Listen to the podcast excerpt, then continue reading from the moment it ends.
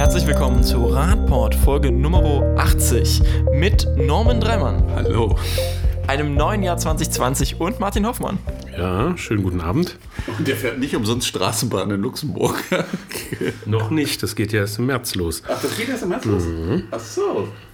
Ja, äh, entsprechend sind wir alle wieder hier. Äh, wir haben, glaube ich, die Weihnachtszeit ganz gut überstanden, die Neujahrszeit auch noch. Martin wollte noch irgendwie über Vorsätze sprechen fürs neue Jahr. Ey, ich dachte, das macht man so. Man macht ja mal so ein bisschen Smalltalk vorneweg und ich dachte so, wir, anders. wir, wir, wir sprechen einfach noch mal ganz kurz, was wir so uns vorgenommen haben. Was hast du dir denn vorgenommen? 2020. Ich habe mir vorgenommen, äh, mehr Fahrrad zu fahren. Das ist aber auch echt ein, so, ein, so ein richtig einfaches Ding im Fahrradpodcast zu sagen und mehr Fahrrad. Ich habe festgestellt, als ich jetzt wirklich mal zwei, drei Gänge runterschalten konnte, ist mir aufgefallen, dass ich ja zwar irgendwie jeden Tag mit dem Fahrrad unterwegs bin, aber mal so ganz bewusst einfach nur um des Fahrradfahrens willen sich aufs Fahrrad setzen, ähm, war jetzt nicht so oft. Ich glaube, das hat er letztes Jahr auch schon gesagt. Ich glaube auch, wir sollten das nochmal kontrollieren im Podcast. Echt? Ja, dann. Äh, Jetzt haben wir es aufgenommen. Das ist ungefähr so wie die Stadt, die sich vornimmt, Radwege zu bauen. Ne? Aber dazu kommen wir später ja noch. Also jetzt wisst ihr, was ich mir vorgenommen habe. Noch ein paar andere Sachen, aber die muss ich jetzt hier nicht sagen. Ähm, wie sieht es bei euch aus? Ich habe mir jetzt nichts, also doch, ich glaube, aber ich habe mir nichts Konkretes, aber wir müssen noch irgendwelche Veränderungen einführen. Mal gucken, was wir da dies Jahr noch machen. 2020 wird ein Jahr der Veränderung. Ja, finde ich auch. Jahr. Ja? Ja, ja. Martin, Marco, brauchst keine Angst um deinen Podcast zu haben. Podcast machen wir weiter. Ne? Ja, gut, dann ist ja schon alles geklärt. Wir machen einfach weiter Podcast. Das haben wir uns für das Jahr vorgenommen. Da ich mir dazu nichts überlegt habe, steigen wir jetzt auch schon direkt mit dem ersten Thema ein. Das ist aber eigentlich nichts Neues. Das ist leider so eine Fortsetzung vom letzten Jahr. Und naja.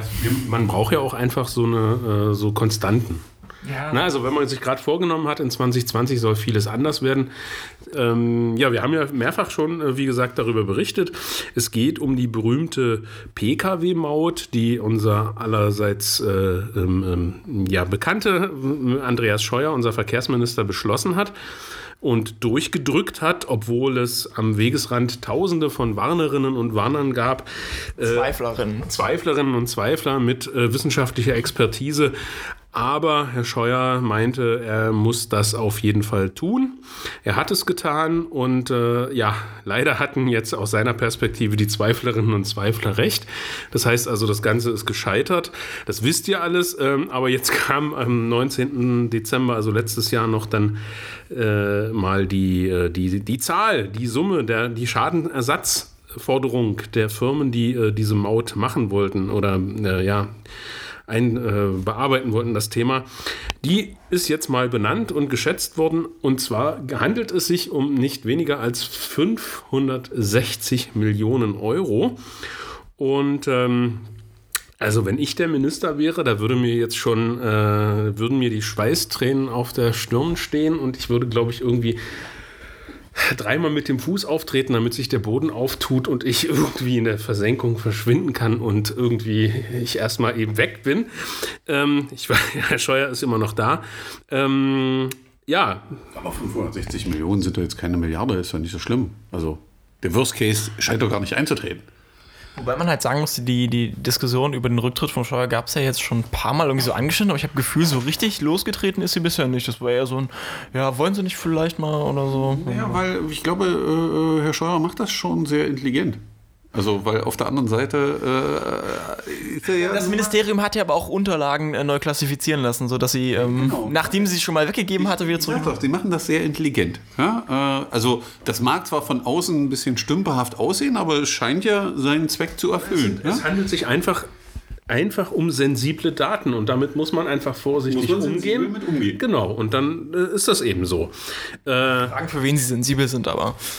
Ja, das, Das liegt ja immer im Auge des Betrachters. Ja? Okay. Also wir wollten es nur noch mal erwähnt haben. Es handelt sich also um 560 Millionen Euro. Und jetzt kann jeder mal in seinem äh, stillen Kämmerlein kurz überlegen, was man mit diesem Geld äh, so machen könnte. Ich denke da so in Richtung Radinfrastruktur. Aber gut, ähm, ja, wir haben es ja. Du, nur deine Radinfrastruktur, so eine richtig gute deutsche Autobahn, ey. Wie viel waren das? 560 Millionen? Warte mal kurz. Ja, wir kommen jetzt wieder zur Mathe. Mathe? Nee, ich will nur kurz was gucken. Macht mit Normen an der Stelle. Genau. Guck mal, es sind gar nicht so viel. Das sind pro Einwohner nur 6,70 Euro. Also 6,60 Euro. Du rechnest aber auch mit 85, 85 Millionen. Ja, mit allen Einwohnern. 85 Millionen Menschen, 500 das sind nur 6,50 Euro pro Das Einwohner. aber schon mal mehr, als manche Stadt in Deutschland für den Radverkehr ausgibt. Das ich weiß, äh, Vielleicht bringt uns das auf ein neues Förderungskonzept, so Crowdfunding. Ja? Jeder Deutsche zahlt, zahlt einfach einen Fünfer mehr. das ist eine gute Idee. Ja, also so viel dazu. Ähm, offensichtlich wird uns das Thema äh, auch 2020 erhalten bleiben und ich bin, ich bin persönlich sehr, sehr gespannt, ähm, wie das Ganze ausgehen wird. Norman hat dazu natürlich passend gleich noch ähm, andere Subventionsmaßnahmen. Viel besser, fand ich viel, also finde ich noch viel geiler äh, überhaupt, dass es aufgekommen sind. Wir nähern uns jetzt langsam der Milliarde, weil ich habe noch 252 Millionen, die wir draufpacken können. Ähm, und zwar kam jetzt raus zwischen den Jahren, das ist glaube ich dann auch so ein bisschen untergegangen, war gerade im neuen Jahr, ich weiß gar nicht, wann der Bericht kam. Warte, ich muss mal kurz gucken. Vierte erste war es, genau. Ähm, hat das Redaktionsnetzwerk Deutschland hier gepostet, ähm, dass es eine Anfrage gab oder dass Sie angefragt haben beim Bundesverkehrsministerium, da gibt es irgendwie so einen ominösen Fördertopf für Spediteure. Ja, und da wollte man eben wissen, was ist da für ein Geld ausgegeben worden. Und wie gesagt, sind 252 Millionen. Und über dieses Förderprogramm werden dann solche Dinge wie Reifen für Lkw, Bordkühlschränke, Laptops, Fernseher, Komfortcockpits bezahlt. Also da wird so Inhalt von so einem LKW bezahlt. Man hat sich gedacht, das, die Idee kam eigentlich daher, wo man die Maut aufgelegt hat und man gesagt da muss man den deutschen Spediteuren was wiedergeben, weil Maut muss ja wieder jeder zahlen. Das ist dieses Maut, also Mautdebakel, wir erinnern uns, was Martin gerade hatte. Und hier hat man Trick 17 gemacht und hat gesagt, naja, wenn wir denen schon Geld abnehmen dafür, dass sie die deutschen Straßen benutzen, dann kriegen die was zurück, nämlich bis zu 80 Prozent Förderung dieser besagten Sachen oder wenn sie sich ein umweltfreundliches Fahrzeug anschaffen. Grundsätzlich war, soll das Programm dabei helfen, mehr Sicherheit und Umweltschutz herzustellen, wobei man sich fragen muss, äh, warte mal, also Reifen, ja, wenn ich so ein Spediteur bin, jetzt könnte man ja noch denken, Reifen, Umweltschutz macht irgendwie Sinn, aber wenn ich so ein Spediteur bin, bin ich ja grundsätzlich daran interessiert, dass mein Fahrzeug so wenig wie möglich verbraucht, was wieder was mit dem Reifen zu tun hat und dass der Reifen möglichst lange hält, das ist eine stumpfe BWL-Rechnung. Ja, also wenn es dann um Umwelt geht, sind sie immer dabei. So, wie ein Bordkühlschrank jetzt dazu hilft, die Sicherheit und den Umweltschutz zu erhöhen, ist mir nicht ganz klar. Doch, klar. Kalte Getränke. Also kaltes damit dann, damit, ja, damit du ein bisschen entspannt bist, wenn du der fährst. LKW, der, der Kraftfahrzeugführer äh, dort dann entspannt auch an seinem Steuersitz setzen kann Okay. und immer die Tanknadel im Auge hat. eine Kühlweste. Kann ja Genau, sein. Ja? ja. Siehst du, es lernt man noch was dazu. Dann gibt es noch sowas wie Laptops und Fernseher. Weiß nicht, laufen da dann Aufklärungsvideos der siebte Sinn, während der LKW-Fahrer fährt, wo drauf steht, bitte nicht auf den Laptop gucken, sondern auf die Straße, oder? Genau, der siebte Sinn als für Lkw-Fahrer achten Sie besonders auf Radfahrende. Das läuft dann so auf einem, stelle ich mir vor, auf dem Beifahrersitz ist so ein Flatscreen angebracht und ähm, ja, und dann eben auf der Autobahn kann man ja dann, nebenbei. wenn, wenn äh, der abbige Assistent installiert ist, dann wird der Bildschirm schwarz und steht da Bremsen aus. Möglicherweise. Ja? Also ihr seht schon, äh, das äh, Programm wirft Fragen auf. Ähm, ja, wir konnten es uns jetzt dann doch nicht so ganz erklären, wie das hier so gedacht Also ist. es gibt ja gerade vom Verband Pro Schiene äh, äh, harten Gegenwind, die sagen, was soll denn der Scheiß auf Deutsch gesagt, bei dem, was da auf der Schiene abläuft und dem, wie der, gerade wenn man sich anguckt, wie in den letzten 10, 20 Jahren der Güterverkehr auf der Straße gestiegen ist und die Schiene, die Schiene sich in eine andere Richtung äh, entwickelt hat, auch wenn man sich anguckt, äh, ich glaube, da gibt es so ein Bauprojekt mit so einem Tunnel im Süden von äh, Deutschland, äh, wo dann die Bahnstrecke nicht angebunden ist, weil die Züge dann nicht fahren können und alle solche Geschichten, äh, ist das schon echt herb, wenn man hier sieht, dass für so einen Quark 252 Millionen Euro rausgehauen werden. Also Ja. das ist Und wenn man auf der anderen Seite sieht, dass sich Herr Scheuer eben ja auch hinstellt und jetzt auch der große äh, zweite Umwelt. Scheuer hat jetzt, Herr Scheuer hat jetzt aber nicht die LKW-Maut eingeführt. nein, Ja, das können wir also- ihm nicht an, also das möchten wir ihm nicht Das anraten. ja auch noch. Also vielleicht wird er das hier noch köpfen und damit Ja. seinen Kopf retten. Ja. Ja? Also wie kann man auf der einen Seite immer zu von Klimaschutz reden und sagen, ja, wir müssen auch den, die Schiene ausbauen und mehr Güterverkehr auf die Schiene. Und dann passiert parallel äh, so eine Geschichte, die ich ja vorher auch nicht äh, kannte. Deswegen bin ich dem Artikel sehr dankbar, äh, dass das hier mal beschrieben wurde. Aber das macht so ein bisschen, wo man dann wieder daneben steht und denkt, ah, es ist schon äh, dann und wann etwas schizophren, was hier so passiert. Denkt man einfach nicht drüber nach. Machen wir damit mal wieder den Deckel zu des äh, beliebten Mautkästchens und hoffen, dass wir ihn so früh erstmal nicht wieder aufmachen müssen. Das Mautkästchen. Wie schön. Bastelt das jetzt mal einer? Oder, oder, oder schickt, schickt so Dings. die Schatulle der Maut. Die Schatulle, Mautschatulle. die geöffnet werden darf. Da steht aber eher so ein Container, oder? So ein, so ein großer Überseekontainer steht draußen Maut drauf. Damit kann sich der Untersuchungsausschuss äh, im Bundestag weiter beschäftigen. Wir kommen jetzt zu Geld, das hoffentlich etwas sinnvoller investiert ist oder sehr wahrscheinlich sehr sinnvoll investiert sein wird. Wir schauen in den Süden, nämlich nach München, Norman. Ja, das ist München, ne? Da äh, soll man jetzt demnächst auch schön Rad fahren können, habe ich gehört. Äh, Oktoberfest. zum, Vorgeschichte müsste man ja sagen, dass es in, in München einen Ratentscheid gab, der ja relativ erfolgreich war. genau, und äh, die Politik hat jetzt wieder Beschlüsse gefasst, was man alles umsetzen will. Wir sind gespannt. Im Endeffekt steht hier eine große Zahl, nämlich 1,6 Milliarden Euro für neue Radinfrastruktur in München.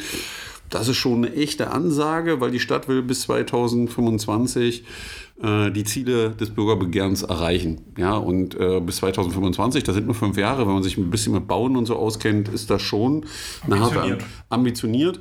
Und vor allen Dingen, wenn man dafür dann 1,6 Milliarden Euro ausgeben will, da, also wir sind gespannt, wie sich das entwickelt. Ich hoffe, dass der Ratentscheid in München das weiter auch beobachtet und online stellt, weil der Stadtrat soll eben hier in den nächsten fünf Jahren pro Quartal, also alle Vierteljahr jeweils zehn Maßnahmen beschließen, die dann umgesetzt werden. Das wird ein Ritt. Also ich bin gespannt, wie die das umsetzen. Wenn München das hinbekommt, äh, kann das sicherlich äh, eine, äh, wie nennt man das, so eine Blaupause zum Kopieren. Vorbildrolle. Ja, Vorbildrolle für andere Kommunen sein, die Schwierigkeiten haben, diese Mengen an Geld in so kurzer Zeit zu verbauen. Gibt ja auch, also kleinere Kommunen, in denen wir so wohnen, da ist es schon schwierig, im Jahr zwei bis vier Millionen auszugeben. Ja, das schaffen die noch nicht mal und das zu verplanen und zu verbauen. Ich bin mal gespannt, wie es mit den 1,6 Milliarden läuft. Also ich würde das gut finden. Ja, ohne Frage. Also ich finde, äh, also natürlich, die, die Zahl an sich ist schon mal beeindruckend. Ähm, Gerade wenn man das so ein bisschen mit der Zahl vergleicht, die wir jetzt da auf Bundesebene immer jonglieren. Ähm, ich finde als Hintergrund einfach nochmal spannend oder im- immer wieder spannend, wie erfolgreich in dem Sinne eben Bürgerbeteiligung sein kann. Also es haben sich eben genug Menschen, Münchnerinnen und Münchner, äh, dazu entschieden, aktiv zu werden und in dem Ratentscheid aktiv dabei zu sein oder wenigstens da mitzustimmen. Und äh, ja, sie haben es geschafft. Und äh, dann haben sie jetzt natürlich noch eine, eine, eine gute äh, Stadtregierung sozusagen, äh, die das eben aufgenommen hat. Aber das ist für mich so dieser positive noch viel positiverer Aspekt als die 1,6 Milliarden, als die Zahl, dass ich wieder sehe, dass eben äh, Bürgerinnen und Bürger, die begreifen, das ist ihre Stadt und wie sie möchten ihre Stadt gestalten, äh, ja, dass das erfolgreich sein kann. Natürlich ist es ambitioniert, aber ähm, davon kann man jetzt erstmal nicht mehr abdrücken so schnell. Ja, wichtig ist, dass jetzt eine Kontrolle passiert. Das Schöne ist eben, dass es in so einer Stadt wie München und in einem Bundesland wie Bayern passiert.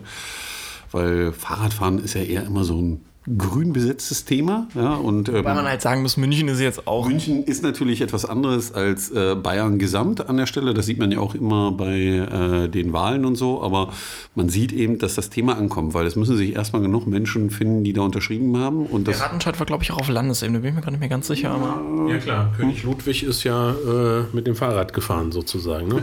Eine coole. Aber wie gesagt, wir werden es also weiterverfolgen, wenn da noch irgendwer Informationen aus München hat, einfach immer mal wieder zuspielen, auch wenn da es vielleicht nicht so vorangeht oder schneller als wir denken. Also ich bin da mal sehr gespannt. ich habe noch ein bisschen meine Sorge, dass es vielleicht so an den Mühlen der Verwaltung wieder scheitert. Das haben wir ja in vielen Städten inzwischen, die so zumindest mal was beschlossen haben, aber wo die Verwaltung immer noch Umsetzungsprobleme hat. Ja, deswegen ist es ja wichtig, dass es jemand verfolgt. Also, dass die Leute eben nicht aufhören, so nach dem Motto, jetzt ist der Ratentscheid, jetzt haben die was beschlossen. Ja, beschließen können die ganz viel. Wichtig ist, dann dran zu bleiben und sie dann weiter dahin zu führen und zu sagen, pass mal auf, Jungs, ihr habt, ihr wolltet, jetzt macht. Weil das ist besprochen. Hört auf, ständig dieselben Ausreden zu finden. Das muss jetzt umgesetzt werden. Wir müssen einfach tun. Exakt, das ist ja dann auch das spannende Thema für die äh, Menschen, die das eben wirklich jetzt aktiv, also die wirklich diesen Ratentscheid im Ehrenamt quasi vorangetrieben haben.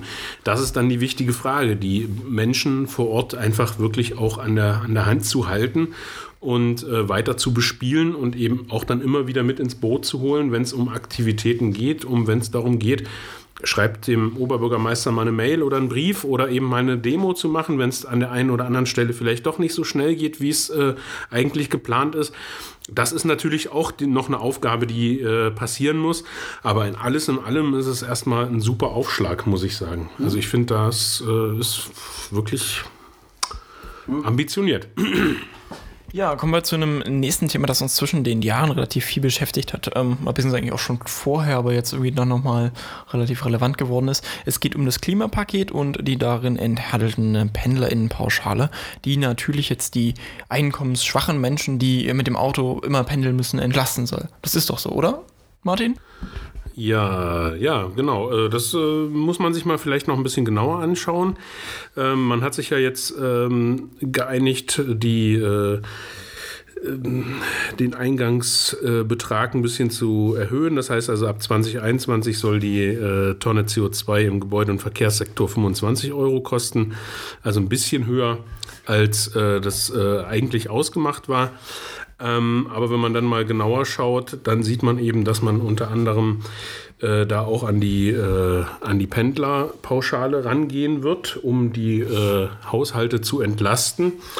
Und ähm, da sieht man eben, dass äh, ja, die Pendlerpauschale steigen wird, so dass äh, die Menschen, die eben jeden Tag mit dem Auto pendeln, ähm, äh, nicht gerade motiviert werden, ähm, das äh, vielleicht auf ein anderes ähm, Fahrzeug umzusteigen oder eben CO2-neutraler äh, zu fahren, sondern eben beim Auto bleiben. Und ähm, ja, von daher ist das Ganze wohl eher, wie soll ich sagen, nicht so der große Wurf. Zum, ja, also zum einen fallen natürlich die Steuerungseffekte erstmal weg, ja. die man damit eigentlich erzielen will. Dafür macht man ja einen CO2-Preis. Und zum anderen ist halt auch die Frage, wer wirklich davon profitiert. Ja, weil genau das ist die große Frage, die man stellen muss, weil den CO2-Preis CO CO2-Preis wird ja jeder zahlen im Endeffekt. Also der Verursacher zahlt ja diesen CO2-Preis, ja. die 25 Euro je Tonne, ähm, und gibt den natürlich an den Endverbraucher weiter, der dafür verantwortlich ist. Ja, jetzt bei Sprit ganz einfach die, die Hersteller des, äh, des Benzins sozusagen müssen den CO2-Preis bezahlen, ja, den die nachher verkaufen und den Preis gibt man weiter an die Nutzer, also in dem Fall den Autofahrer. Genau dasselbe passiert ja auch bei äh, Wohnungen, bei Heizung, Strom, Strom und so weiter. Das muss man erstmal verstehen. Und äh, was man jetzt macht, ist, man gibt den Bürgern über eine Entlastung bei der Pendlerpauschale das Geld wieder. Blöd ist nur, man gibt es ja nur den Pendlern wieder, nämlich die, die weit pendeln. Ja, also jemand, der wenig fährt, zahlt also den CO2-Preis, kann aber keine Entlastung ziehen. Dann kommt dazu, dass die Entlastung, glaube ich, erst greift bei 22.000 Euro. 22.000 Euro brutto. Ne? Ja. Bei 22.000 Euro brutto, der ist erst positiv. Wenn ich ganz viel verdiene, wird es noch viel positiver, weil dann kriege ich nämlich eine Steuerentlastung von 700 Euro, habe aber nur 120 oder 140 Euro für, für den CO2-Preis bezahlt, den ich verursacht habe. Und das ist dann schon alles sehr, sehr komisch. Also ich weiß nicht, ob das System nicht besser gewesen wäre, zu sagen, wir machen den Preis pro Tonne und jeder kriegt einen gewissen Grad wieder zurück, weil dann hätte der, der mehr nutzt, weniger zurückbekommen, wäre alles gut gewesen. Ja, also ich hätte den Preis immer bezahlt, die CO2-Preis, und bekomme einen Teil des Geldes zurück. Dann wären alle gedacht gewesen. Aber die Argumentation, die man gerade bei der Pendlerpauschale und immer wieder hört, äh, die Armen müssen entlastet werden, die, die weit zur Arbeit fahren müssen. Also alle, die unter 22.000 Euro brutto verdienen, haben keinen Cent davon zahlen. Aber trotzdem die CO2-Steuer, weil wenn sie Strom anstellen oder wenn sie tanken fahren, müssen sie die genauso zahlen, haben aber keine Entlastung am Ende. Also ich weiß nicht, wer sich das ausgedacht hat und ob das so richtig clever war. Na, vor allem steht ja, wie gesagt, keine Steuerungsfunktion. Man hätte ja in dem Fall auch sagen können, also wer Pendeln ist nun mal so. Das wird auch auf Dauer noch so, so bleiben. Also, dass wir alle zu Hause arbeiten, das wird in absehbarer Zeit so nicht sein. Aber dass man dann eben eine, eine Stufung einführt, welches Verkehrsmittel äh, man nutzt und welche Energie dieses Verkehrsmittel nutzt, ähm, das hätte ja da mit drinstehen müssen. Und so ist es jetzt so, dass eigentlich derjenige, der wenig verdient, eben sogar Minus macht und derjenige, der viel verdient, der kann es über die Pendlerpauschale gut wieder reinkriegen und macht Plus. Und das kann kann es nicht sein. Also da muss man nachbessern. Ich glaube nicht, dass das jetzt noch passieren wird, aber nochmal aus einer anderen Perspektive, ähm, diese Störungswirkung, die schon angesprochen wurde, kritisieren jetzt ja nicht nur diese ja, nachhaltigen Verkehrsaktivistinnen wie wir, sondern auch ähm, tatsächlich ein relativ, naja, konservatives bzw. marktliberales Gremium, der, der Rat der Wirtschaftsweisen hat sich ja jetzt auch zur Pendlerpauschale geäußert. Genau, auch die komischerweise, also das heißt komischerweise, also spätestens wenn die komisch ins Horn äh, stoßen, dann würde ich doch mal nachgucken, äh, ob das nicht alles so ist, weil auch äh, die Ökonomen eben äh, sagen, äh, für Wirtschaftsforschung sagen, das ist das falsche Signal, weil Menschen eben dafür belohnt werden, entfernt vom Arbeitsort zu leben. Das heißt, es ist viel besser, weit weg zu wohnen und zu pendeln. Und sie sagen eben auch klar, damit zersiedeln wir unsere Landschaft, die Grundlage, auf der wir leben. Und wenn selbst die Wirtschaftsweisen das so langsam schnallen, ja, dann sollte man vielleicht mal zuhören und nochmal drüber nachdenken, ob das mit der Pendlerpauschale eine gute Idee ist. Und die fordern sogar, die Pendlerpauschale komplett zu streichen an der Stelle. Was in meinen Augen auch eine sinnvolle Aktion wäre, weil dann würden andere Verteilungsprozesse einsetzen. Genau, also die, was hinter dieser Zersiedlung da steht, ist einfach, dass man den ländlichen Raum weniger ökonomisch und ökologisch einfach bewirtschaften kann, weil das einfach heißt, für wie, viel weniger Menschen ähm, ähnliche Land Lebensstandards ja irgendwie darstellen zu wollen. Das ist natürlich einfach mit höherem Energieaufwand und natürlich auch höherem finanziellen Aufwand immer verbunden und meist gar nicht umsetzbar. Genau, aber man, man hätte ja Geld frei an der Stelle, weil die Pendlerpauschale nicht mehr zahlt hätte man ja Geld frei, um zum Beispiel ÖPNV aus den Gebieten zu machen oder so und diese mehr anzubinden, das attraktiver zu machen, um die Leute zum Umsteigen zu bewegen. Dann kann ich immer noch draußen im Grünen leben, kann aber reinfahren mit dem Zug oder ÖPNV. Das sind ja alles Möglichkeiten, die sich geben, aber diese Chance verpasst man einfach komplett aus Angst, das den Leuten zu zeigen. Aber ich glaube auch persönlich, wer die Bilder gesehen hat, die ja jetzt über Weihnachten, da soll es so ein Land geben, ist eine Insel in, auf der Südhalbkugel, äh, äh, sich anguckt, das ist schon erschreckend. Und noch viel erschreckender ist es, ich glaube, ich habe gestern ein Bild auf Twitter gesehen, wo alle Feuer von der NASA eingezeichnet waren in diesem Land und dann das Land über Europa gelegt war. Und dann wird es komisch, weil dann siehst du nämlich, wie groß Australien ist. Also äh, erschreckend. Gott sei Dank ist auf der anderen Erdhalbkugel, kann man sagen, ist alles ganz weit weg, aber ist, glaube ich, derselbe Planet, mit dem wir durch, die, durch das Weltall fliegen. Ähm, wo man sagen muss, wir müssen da einfach viel konsequenter handeln und wir werden die Einschnitte, die wir durch das konsequente Handeln haben, werden nicht dieselben Einschnitte oder so schmerzhaft sein wie die Leute, die jetzt äh, vier, fünf Tage am Strand kampieren und zugucken können, wie ihr Haus abbrennt ja? oder vielleicht selber von den Flammen eingeschlossen werden. Also die Frage ist, was will man an der Stelle? Ja? Wollen wir ein bisschen Schmerzen, die wir alle haben, damit wir äh, vernünftig rauskommen aus der Nummer oder wollen wir es laufen lassen und gucken mal, wer die meisten Schmerzen erträgt. Also ich weiß nicht. Äh Aber ich denke, du triffst es jetzt, du beschreibst es ganz gut. Solange diese Buschbrände eben nicht bei uns sind, brauchen wir mit einem Gesetzesentwurf nicht ankommen. Weil man halt sagen muss, äh, Amerika hat auch extreme Dürreprobleme inzwischen und da hat es anscheinend auch noch nicht gefruchtet. Also. Ja, aber da gibt es ja immer noch, äh, also da gibt es ja. Feuer ist ja ein Unterschied. Genau, zwischen Dürre und Feuer ist erst ein Unterschied und es gibt ja, Gott ja, sei Dank Hurricanes. Auch, ja, es gibt Indonesien ja hat gerade auch wieder richtig große Probleme und der hat es auch noch nicht geklappt. Ist, ist, aber so ein, so ein brennender Koala scheint die Leute doch mehr mitzunehmen. Ja, ich weiß, hört sich jetzt hart an, aber äh, der Punkt ist der, das nimmt die Leute mehr mit an der Stelle, weil ist ja was anderes, wenn da in Asien irgendwo so ein kleines Kind nett äh, äh im überfluteten Stadtteil paddelt. Ja, das sieht nicht ganz so schlimm aus. Nee, sprechen wir es doch mal aus an der Stelle, wie die Leute da drauf gucken. Ähm, und Gott sei Dank wachen die ein oder anderen ja auf. Also man sieht es in Australien ja auch, wo die Leute anfangen, sich dagegen zu wehren. Also wenn man das ein bisschen verfolgt, naja, doch, es gibt schon einen gewissen Widerstand, wo die Leute sagen, äh, warte mal, wir können so nicht weitermachen. Es gab ja diese große Petition, äh, das Feuerwerk in äh, Sydney zu untersagen und das Geld für die Brandbekämpfung einzusetzen. Da haben relativ viele Menschen unterschrieben. Man hat sich dann doch entschieden, das Feuerwerk durchzuführen. Das ist viel cooler, ja, so mit dem Feuer ringsrum um Sydney. Ähm, aber äh, die, die Punkte sind doch schon da, dass der eine oder andere sagt, das können wir so nicht weitertreiben, das Spiel. Und äh, ja, wir machen eben hier solche Spirenzien wie mit dieser Pendlerpauschale und versuchen das irgendwie alles noch Haichi Pobaichi zu machen. Aber ähm, spätestens, wenn es hier komisch wird, weil in Sachsen-Anhalt meinetwegen nichts mehr wächst, dann sollten wir uns Gedanken machen. Sachsen-Anhalt hat ja auch so einige Probleme, aber wir kommen jetzt auch tatsächlich von Australien direkt nach Sachsen-Anhalt. Wir schauen in wir die. uns äh, in das Zentrum Europas. Sachsen-Anhalt als Zentrum Europas. Okay, Martin, du bist in deinem Thema. Doch, Sachsen-Anhalt ist. äh, Aber nicht weniger. Ja. Aber darunter geht's nicht. Ich weiß gar nicht, warum das Europaparlament nicht direkt in Sachsen-Anhalt sitzt. Magdeburg. Das wär's doch in der Hyperschale oder so. Dieser Niesmann gerade. Ja, Also Menschen, die aus anderen Bundesländern zu hören, es tut mir leid. Also, man, man kann ja diese, diese Themen, die wir hier immer wieder spielen und auch jetzt gerade nochmal der, äh, das Thema Australien mit den Buschbränden und äh, Klimawandel und das hat alles ja gar nichts miteinander zu tun. Ähm, das versuche ich jetzt mal auf das Land Sachsen-Anhalt zu beziehen. Also auch wir hatten ja die äh, jetzt die Feststellung, dass äh, die letzten Sommer bei uns sehr trocken waren und auch hier äh, sich die ähm, Feststellung dann doch äh, langsam treffen lässt, dass das eben auch mit dem Klimawandel zu tun hat.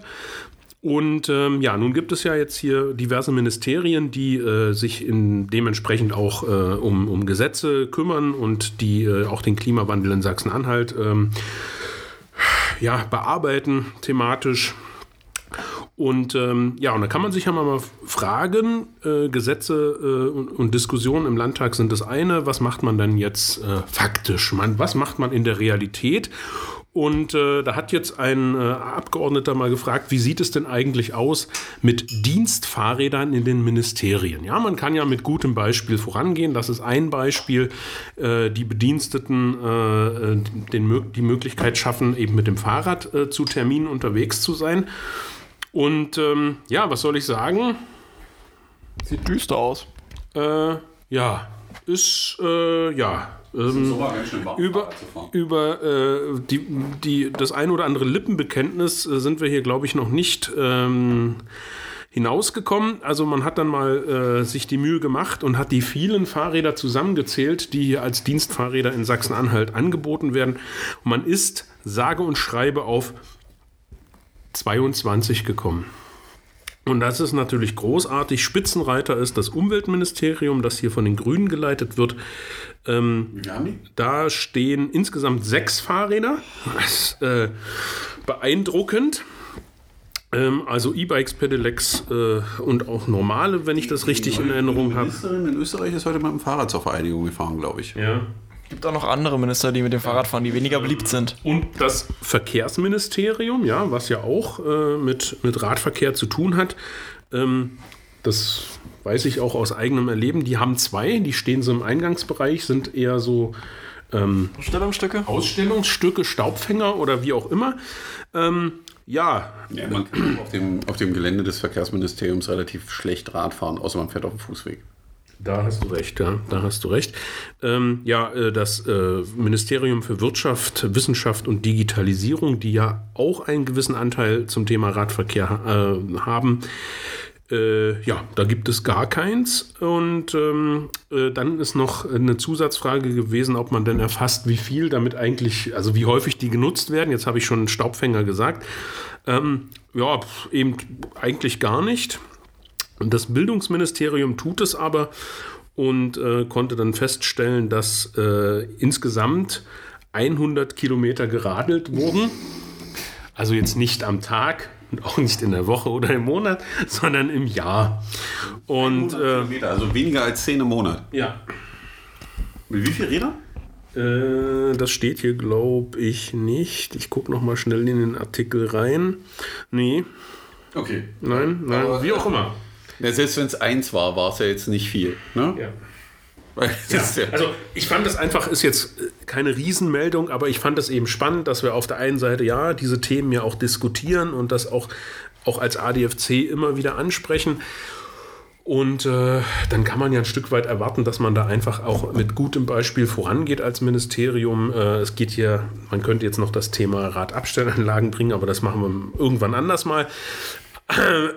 Ja, und dann haben wir halt die 22 Fahrräder im ganz Sachsen-Anhalt bei allen Ministerien und dann muss man sich schon fragen, ja, irgendwie sieht man das ganze Thema wohl doch noch nicht so richtig. man sieht das ein bisschen lax. Ja, vielleicht. Bin ja froh, dass sie noch nicht nach Rädern gezählt haben und auf 44 gekommen sind. Das wäre noch eine Idee. Bringen die nicht auf Idee, wie man das statistisch pimpen könnte. Ja, also wären es 22, 44 Räder, die in Ministerien unterwegs sind. Und aus Versehen hat noch einer eins mitgebracht und dann sind es plötzlich 45. Ja? Vielleicht haben sie auch noch Stützräder. Einräder. Ja? Plötzlich. Ja? Ja, also da kann man natürlich jetzt dann auch sagen, ähm, da wünschen wir uns natürlich, dass das äh, besser wird. Vielleicht können auch einfach Mitarbeiterinnen und Mitarbeiter mal häufiger nachfragen, ob sie denn möglicherweise auch mal zu einem Termin mit dem Fahrrad fahren können.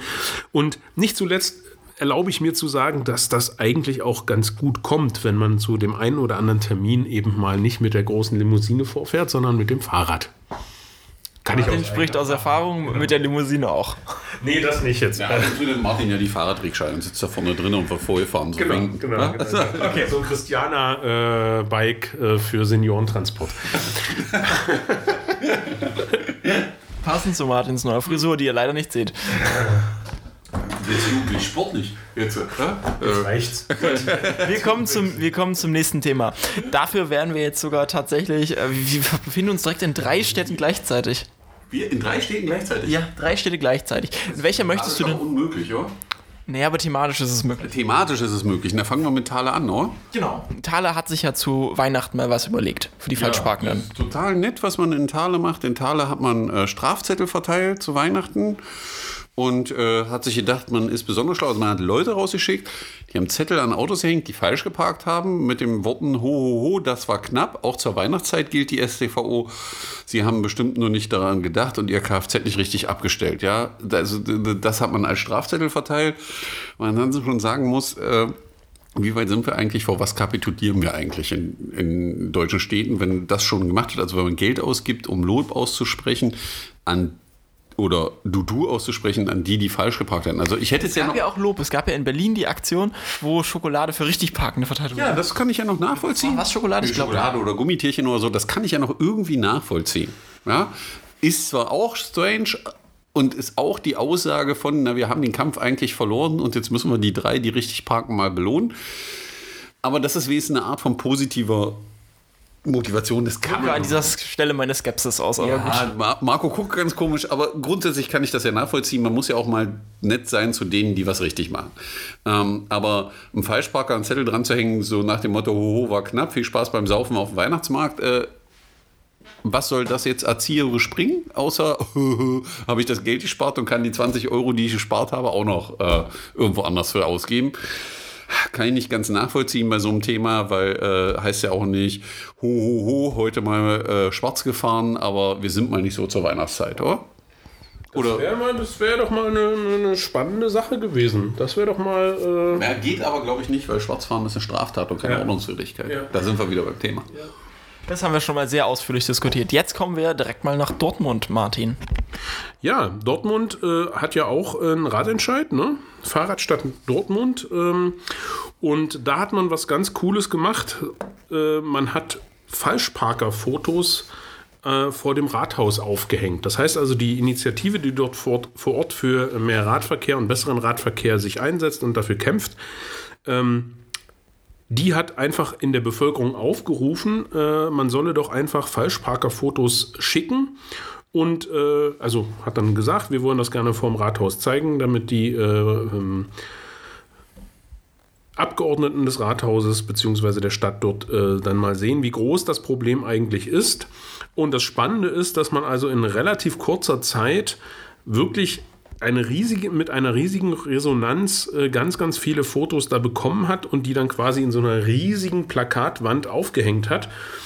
Und ähm, ja, jetzt kann man natürlich nur hoffen, dass die äh, äh, Ratsdamen und Herren ähm, sich die Fotos auch in Ruhe angeschaut haben und anhand der, der schier beeindruckenden Zahl äh, sich nochmal ähm, darüber Gedanken machen, ähm, dass eben auch in Dortmund und in vielen eben anderen Städten in Deutschland das Falschparkerproblem äh, ein riesiges Problem ist und dass man das eben nicht mit solchen schicken Aktionen wie ho ho ho in den Griff bekommt, sondern dass man da eben einfach das Ordnungsamt und die Polizei wirklich in die Pflicht nehmen muss. Also eigentlich eine richtig coole Aktion und uneigentlich auch. Nachdem wir jetzt einmal über so ja, mehrere Aktionen geredet haben, reden wir doch jetzt mal ein bisschen über ein bisschen Evidenz. Also wie sehen eigentlich die Fakten aus? Ähm, dafür kommen wir in die Normans Lieblingsstadt, das Zentrum Europas, wie ich gelernt habe, äh, nach Magdeburg. der Europäischen Union, ja, wolltest du sagen. Ja? Jetzt gab es nämlich mal äh, eine, eine Datenlage dazu, wie viel wurde eigentlich in 2018 abgeschleppt, beziehungsweise was wurde überhaupt erstmal kontrolliert, ähm, für was wurde kontrolliert und geahndet und was hält denn eigentlich ähm, der zuständige Leiter dafür davon? Ja, also gab ganz viele Zahlen im Endeffekt. Äh, interessant ist, wenn man die Zahlen, also der MDR hat diese Zahlen dann ausgewertet. Die Zahlen kommen aus einer Anfrage über äh, Frag den Staat im Endeffekt, wo man das Ordnungsamt Magdeburg mal nach den verteilten Knöllchen befragt hat. Äh, gibt auch eine lustige Geschichte dahinter, äh, nämlich äh, wie lange versuch, man versucht hat, sich zu wehren und mit irgendwelchen Kosten, die man dem Fragenden auferlegen wollte, äh, das zu verhindern, diese Daten zu veröffentlichen. War ein längerer Prozess. Jetzt ist das geschafft und die Zahlen für 2018 sind da. Vielleicht gehen die für 2019 dann nicht schneller. Ähm, jedenfalls äh, haben die schon eine Menge Knöllchen verteilt. Ähm, man hat daraus auch eine Grafik gemacht, zu welchen Uhrzeiten das passiert. Interessant ist, dass die meisten Knöllchen in der Uhrzeit so zwischen frühmorgens um 7 und abends um 19 Uhr äh, verteilt werden. Danach ebbt das dann relativ stark ab. Also am schlimmsten ist es so in der Zeit zwischen ab 16 Uhr, also 10.000 Knöllchen, die in der Zeit von 16 bis 17 Uhr verteilt werden. Ähm, ja, aber was man eben sieht, worauf du, glaube ich, hinaus willst, Marco, ist, dass der größte Teil der Knöllchen, die verteilt werden, dann äh, über, Überschreiten der Parkuhr sind. Ich glaube, es war ein Drittel, ne? Oder sowas von allem.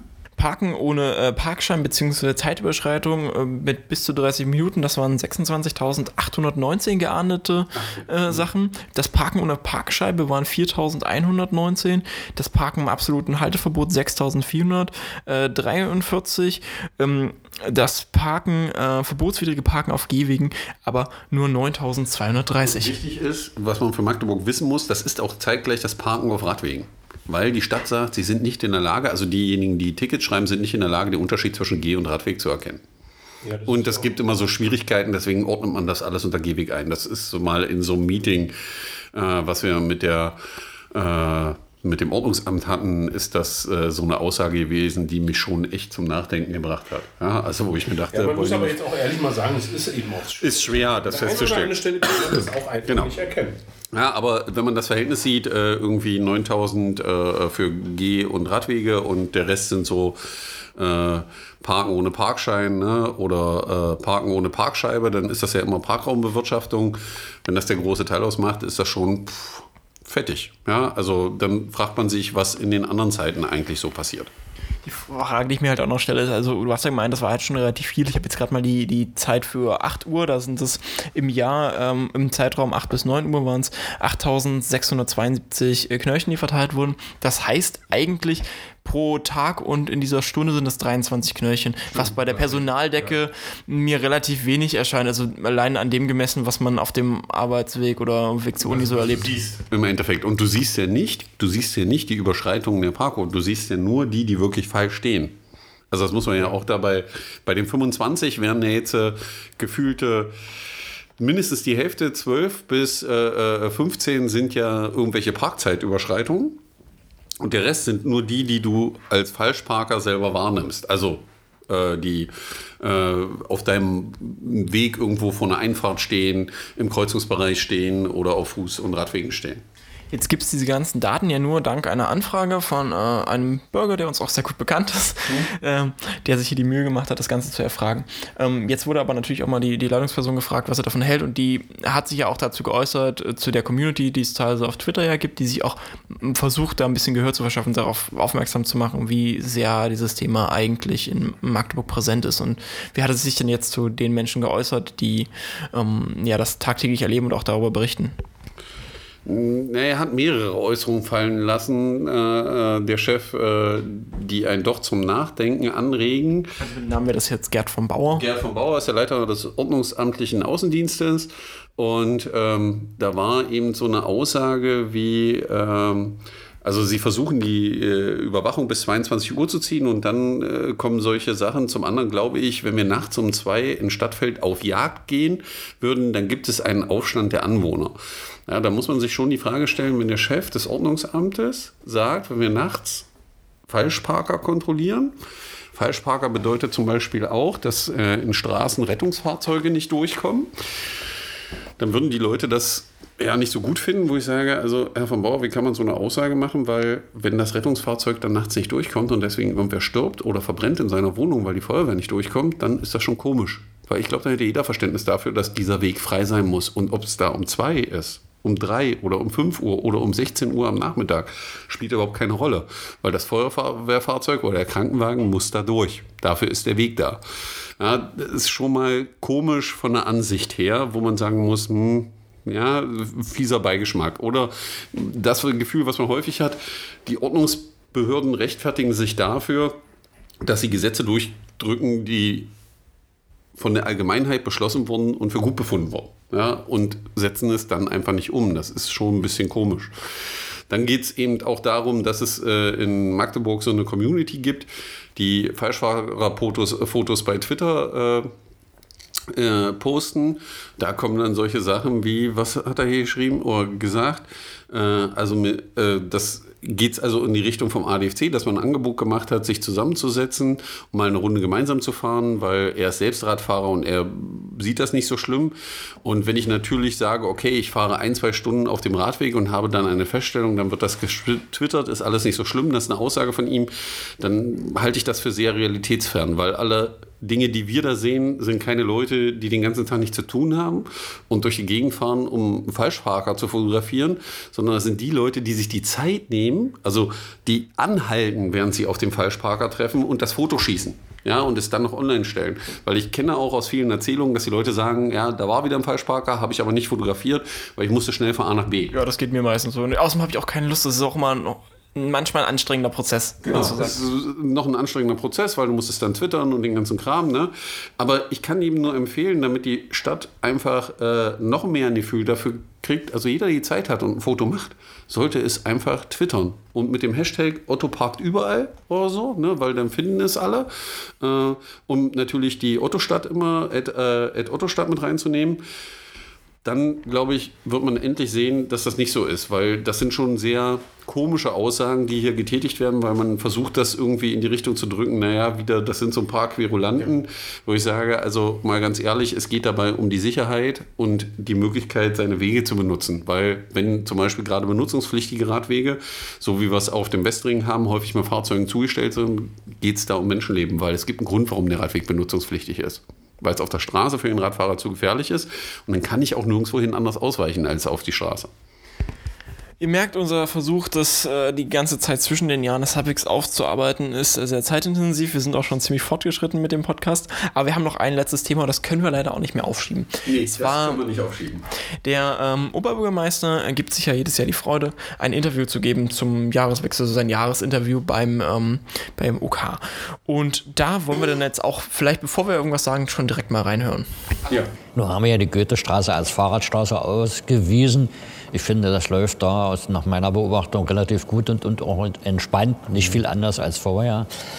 Ähm, wie sieht es überhaupt mit dem Radverkehr in der Stadt aus? Es gibt ja politische Interessenskräfte, die sagen, wir müssen alles auf den Radverkehr.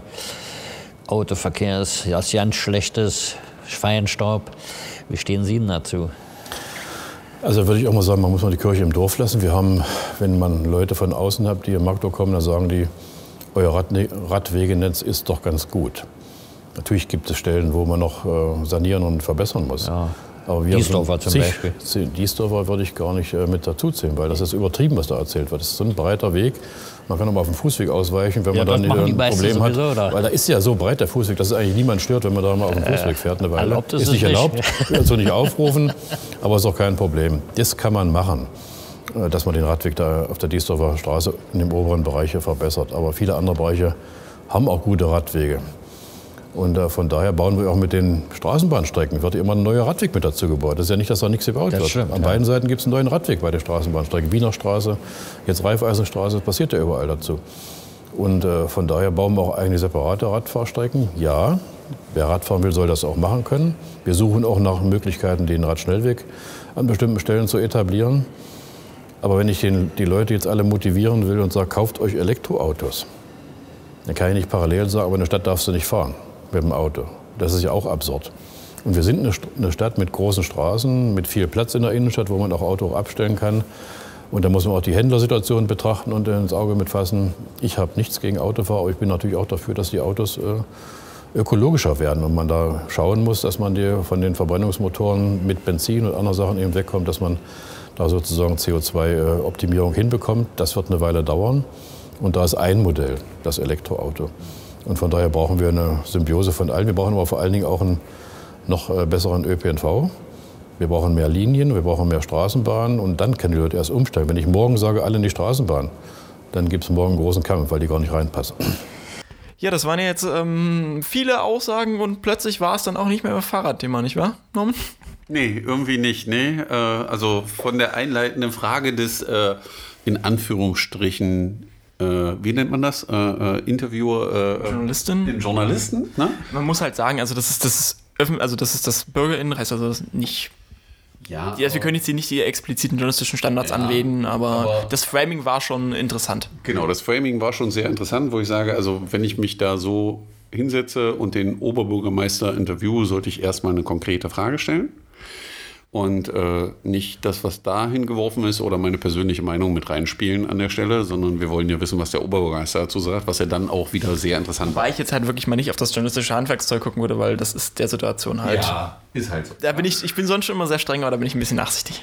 Ja, gut, aber das hat nachsichtig? ja schon was davon damit zu tun, äh, wie so ein Gespräch verläuft. Genau, natürlich, das ist und, essentiell. Äh, ob man dann nochmal konkret nachfragt und äh, sagt, ich war doch eben gerade beim Thema Radverkehr, können Sie mir vielleicht noch die eine oder andere Frage dazu beantworten und nicht abspeifen und mir irgendwie was vom Bären erzählen oder so. Ja. Ja, aber äh, äh, interessant war doch die, sicherlich die Aussage vom Oberbürgermeister, ist alles gut beim Radverkehr? Ja, ist alles super. Ja. Äh, alle, die von außen kommen, meinen, es ist gut. Das ist eine Behauptung, die kann man mal rein. Kann man halt schön auch nicht belegen, die muss man nicht belegen, genau. das ist alles so gefühlte Empirie. Wenn es dann so äh, Aussagen der Stadtverwaltung gibt zum Zustand ihrer Radwege in einer Stellungnahme vom 2016, glaube ich, war es. Wir haben uns mal die Mühe gemacht, wenn man nachguckt, das ist eine Stellungnahme von 2017, die auf äh, einen Maßnahmenplan vor 2016 genau, rekurriert. Aus, genau, das heißt, die ist jetzt nicht so alt mit 2017 und da kommt die Stadtverwaltung, also der, der Oberbürgermeister vorsteht, ja, äh, zu einem doch horrenden Ergebnis, was ihre Radwege angeht. Nämlich grundsätzlich kann man sagen, steht da drin, äh, sie sind äh, deutlich sanierungsbedürftig, das komplette Netz. Das komplette Netz.